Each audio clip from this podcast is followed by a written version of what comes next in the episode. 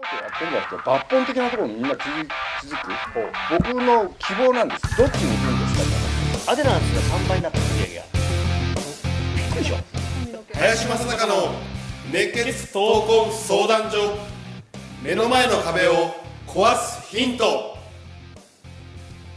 惹かれ合った理由がなんかねこの10分足らずですからね。わかわかる気がしますよね。それでね、あのーなんで僕はこんなとこ住んでるかだってコロナになりたくたってなれないよここいたら。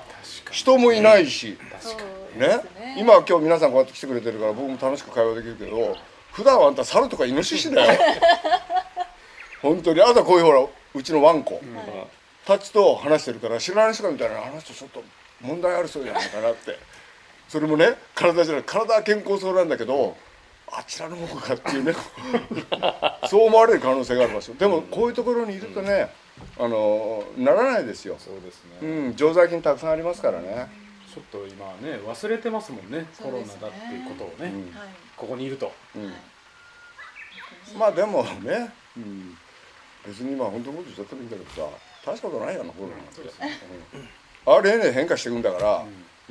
いくら、でも出ちゃうから今コビットなんていうの？19とか言ってた、あれも多分1万ぐらいいってると思うよ、だって RNA にくっつくってこくっついて増殖するってことはその人の RNA を元にしてやるわけだから、もうどんどん増えますよねそれ。いくらでもね、うん、あのなんていうのトゲみたいなやつが、だからねあんまり神経質にまあある程度お本当にあ危なかったらねえらいことになっちゃうからそれはやらなきゃいけないんだけども、あんまり、ね、そんなね神経質になったらダメ、うん。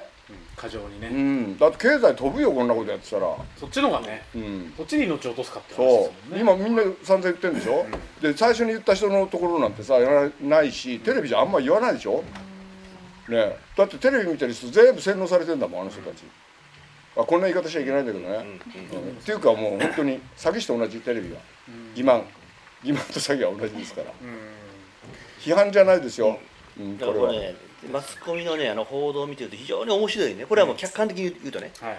あのいかに視聴率を取るか数字を取るかということをもうベースなんですよ、そそこから戦略を練っていく、そうすると一番どういう言葉に引きがあるかって見ていく。んですで最初コロナが発症した時に何だ、何をやったかって言ったら感染者数だったんだよ、はいはいでそれがどんどんどんどん増えていくのは当たり前だよね、そうだからへ減るよあれが分母がないんだから、うん。でどんどん増えていく。でずーっと増えていっても死者数があんま出ない、ね、そういうような状態の中で今度は実際に、うん実際にあの何をねやって今やろやろうとしてるかというとやっぱ経済の不安っていうことが一番今度もな煽れるんだよ、うん。心配だっていう方面あの、一つの側面もあるけど煽れるわけですよ、はい。そうすると倒産者数だとかね、いろんなことを出していくわけそうするとね指標がねいつの間にか変わってるんだよ、感染者数とあとはね新規感染者数。であとはね回復者数がなくなっちゃって、退院者数になってるの、うん。要はね今度は数字の中にロジックとしてマイナスを入れてくるマイナスを入れてくると人間みたいなのはあ減ってんだって意識になっちゃう、これもねあの全ての心理学を活用してるだけの話だから、っていうようなことを実際に言ってる人間もいるんだけどもそういうのが一切出ない、そうですね。出ない、うん。出ちゃら困っちゃうでしょあの人たちが あの人たちが倒産するよ今度。やっちゃったら。逆逆になっちゃいますもんね。今の状況では倒産だよね。やっぱりちゃんとあのジャーナリズムっていう形でね、真実を伝えるっていうそのなんていうのか矜持、お前に出してやったけどみんなこれですよ。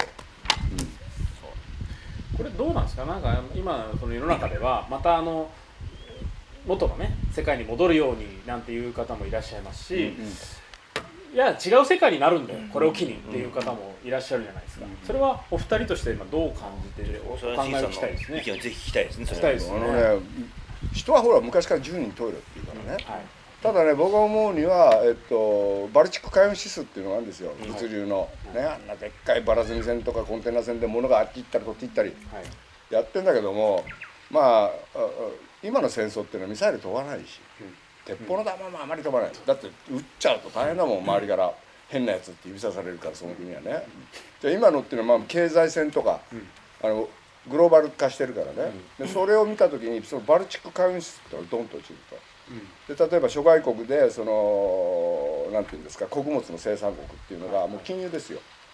まず自国民で、なんでこういうことやるのかよく分かんないんだけども、あそういうことやっていくと。でねあの食べ物上がりますね。だから戦後みたいになったとってことはないと思うんだけども、はいはいはい。ええー、と人間一番困るのはひもじさ、ひもうん、ひだるさとかっていうね、お腹減った時は。だからそういうことを感じた時に僕はなぜこの山の中にいるかって言ったらねやっぱりそのうん耕作放棄地だとか、うん。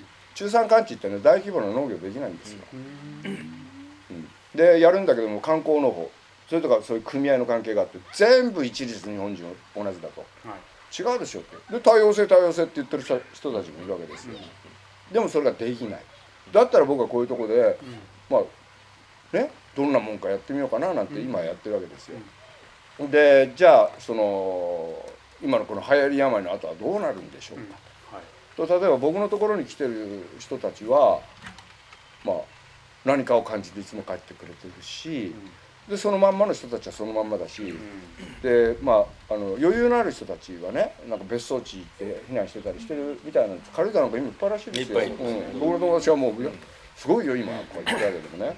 そんなことやってんじゃなくて抜本的なところみんな気づい気づく。ほ僕の希望なんです。どっちに行くんですかじゃないんですよ、これを機にその抜本的なところに気づくように、うーん。まあ地域のオピニオンリーダーみたいなことやったら僕あ林さんとかねううん。僕は大したことないんですけども、あのうんまあ、やっていくと。うん。でその本質に気づくようなところ、例えば食料の自自給率がねカロリーベース40%切ってるだとか、ね。そういうところちゃんと気づいて、でお金をまあ頑張ってですよ。資金をできました、もう遊びも OK でも1回ぐらいにしといた方がいいね。でそういうものを僕はここで若い人たちにみんないろんなことを教えてるんだけども投下していくと。でそういう大人が増えるような時代になるように僕は林さんもけしかけていくし僕もやっていきたい。変わるんじゃなくても変えるためにはどうすればいいかってことね。僕が考えてるのは。それ人様のことじゃないです。私は。前に戻るとかね、変わるじゃなくて、じゃあ自走変えようってこれチャンスでしょって、ある言い方するとショックドクトリン、うん。みん。なショック受けてわーってなってる時に新しい考え方生き方をバンとそこに入れていくっていうね、うん、パニック起こしてる時いろんなことできるからね、うん、心理学で。びっくりしてますからねただね。心理学でこうだよって耳元で吹いちゃうとみんなそうだみたいになっちゃうからね、安心感を得るために。だからそういう時にまあそういうことができればいいかなって。僕は質問と全然違うこと言っちゃったんだけどねこれ幸いで。うん。いやいや。僕はこうやって思ってます、なるほど。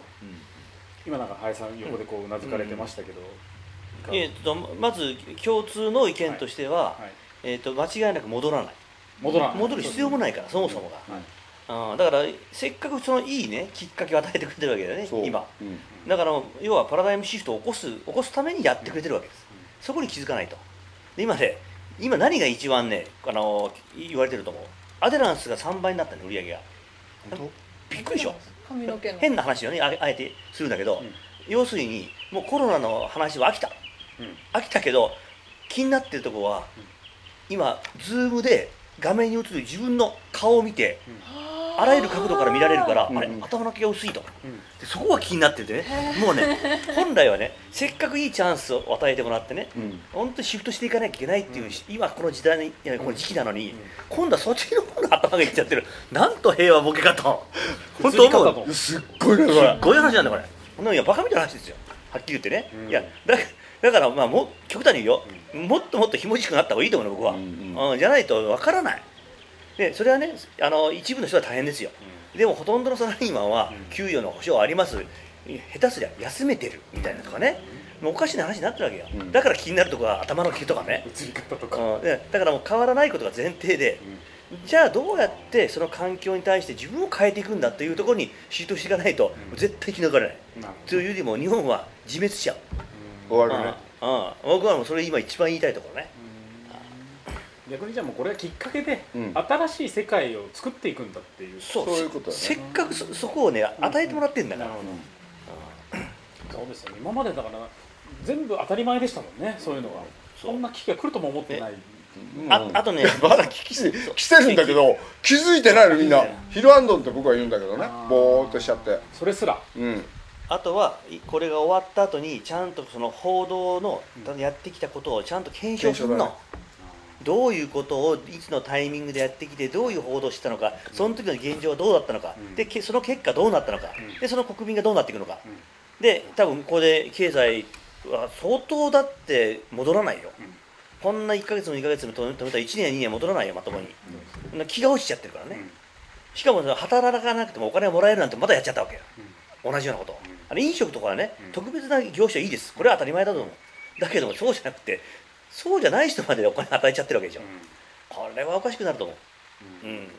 まあそういったことも含めて、やっぱり我々がアリューだと思う。アリュー派っていうね、はい。でも要はアリュー派そのものが時代にはいつの時代にいてね、そのアリュー派の意見が強くなった時初めて時代は移り変わっていって、でそれで初めてそこがすみんなが見見る目を持つわけですよ、だからこういうような映像を撮ってみんなに発信するのもそこなのだから自分で考えてほしい。僕らが言ってることが全てじゃなくて、こういう考え方もあるのこれデータをベースにしてるから。はい。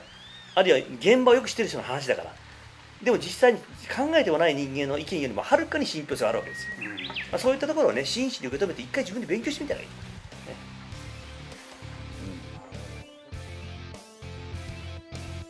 この番組ではリスナーの方々からいただくご質問を募集しています自分の人生や日本社会のことなど林正孝に聞きたいことをどしどしご応募ください。